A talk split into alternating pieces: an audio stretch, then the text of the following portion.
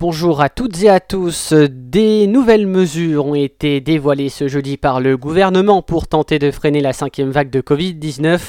En premier lieu, la campagne de rappel vaccinal sera ouverte à tous les adultes de plus de 18 ans à compter de ce samedi, avec un délai pour recevoir la troisième dose ramenée à 5 mois. Cela concerne 19 millions de personnes, Olivier Véran. Les règles concernant le pass sanitaire vont quant à elles, et en cohérence, évoluer. Vous le savez, à compter du 15 décembre, le pass sanitaire pour les plus de 65 ans ne sera plus actif si le rappel n'a pas été fait dans un délai de 7 mois après l'infection ou après la dernière injection.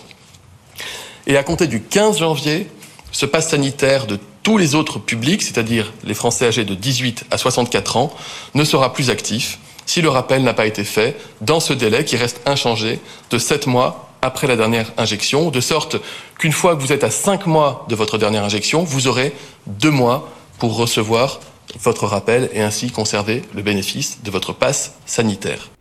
À compter du 15 janvier, donc le pass sanitaire sera désactivé une fois le délai de 7 mois entre la deuxième et la troisième dose euh, dépassé.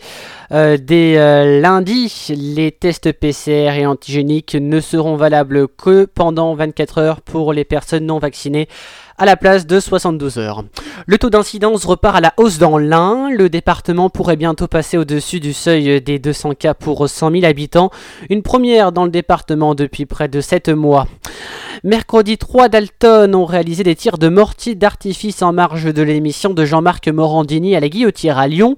Les forces de l'ordre procédaient rapidement à l'interpellation d'un complice, tandis que les trois membres du collectif de rappeurs ont réussi à s'enfuir. La garde à vue de l'homme a été prolongée. Un travail d'enquête a aussi permis d'identifier l'un des individus présents place Gabriel Perrier et de l'interpeller ce jeudi matin. Depuis quelques jours, l'apparition d'un abri aux abords d'un rond-point de Grenoble crée la polémique dans la ville iséroise. Financé à hauteur de 11 800 euros par la mairie écologiste, celui-ci vise à accueillir les gilets jaunes présents sur la place. Écoutez Eric Piolle, maire écologiste de Grenoble sur RMC.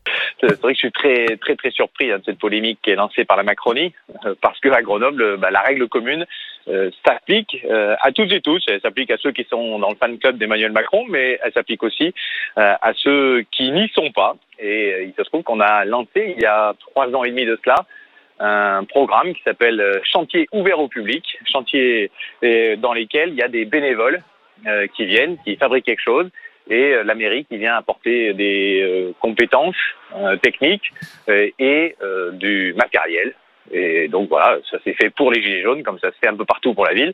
Et ça fonctionne très très bien, il y en a partout. C'est une façon de se réapproprier la ville de façon concrète.